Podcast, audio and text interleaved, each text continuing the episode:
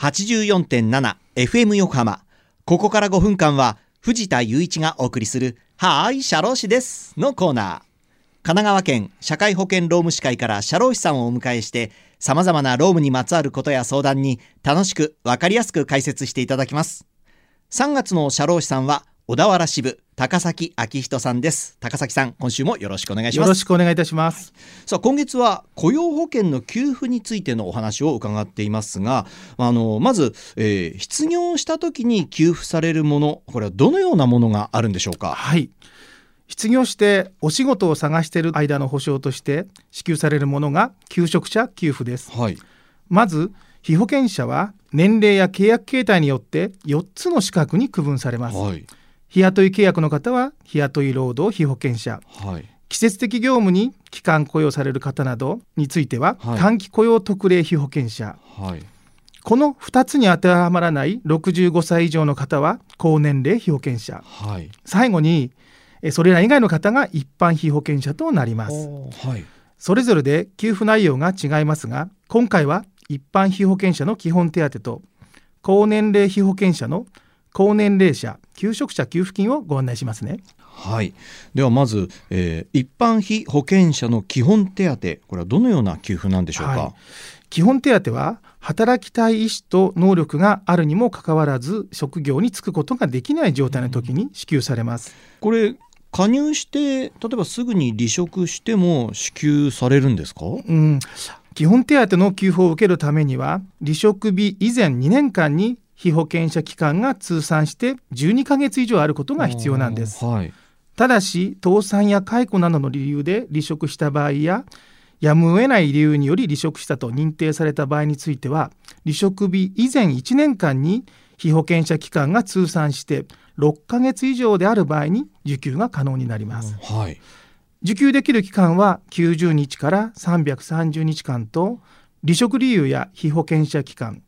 および離職時の年齢などによって変わってきます、はい、また基本手当の日額は離職前6ヶ月の賃金を平均した1日分の45%から80%を乗じて得られる額であって、はい、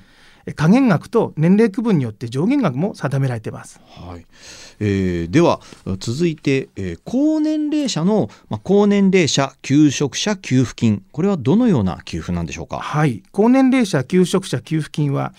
基本的には基本手当と同様に高年齢被保険者が離職し、はい、働きたい意思と能力があるにもかかわらず職業に就くことができない状態の時に支給されます、はい、こちらは離職日の以前1年間のうちに被保険者期間が6ヶ月以上ある場合に一時金として支給されます、はい、被保険者であった期間が1年未満の時には30日分はい、1年以上の時は50日分になってます。あのこの基本手当、まあ、高年齢求職者給付金が受給できる有効期間というのは、はい、いつまでなんでしょうか、はい、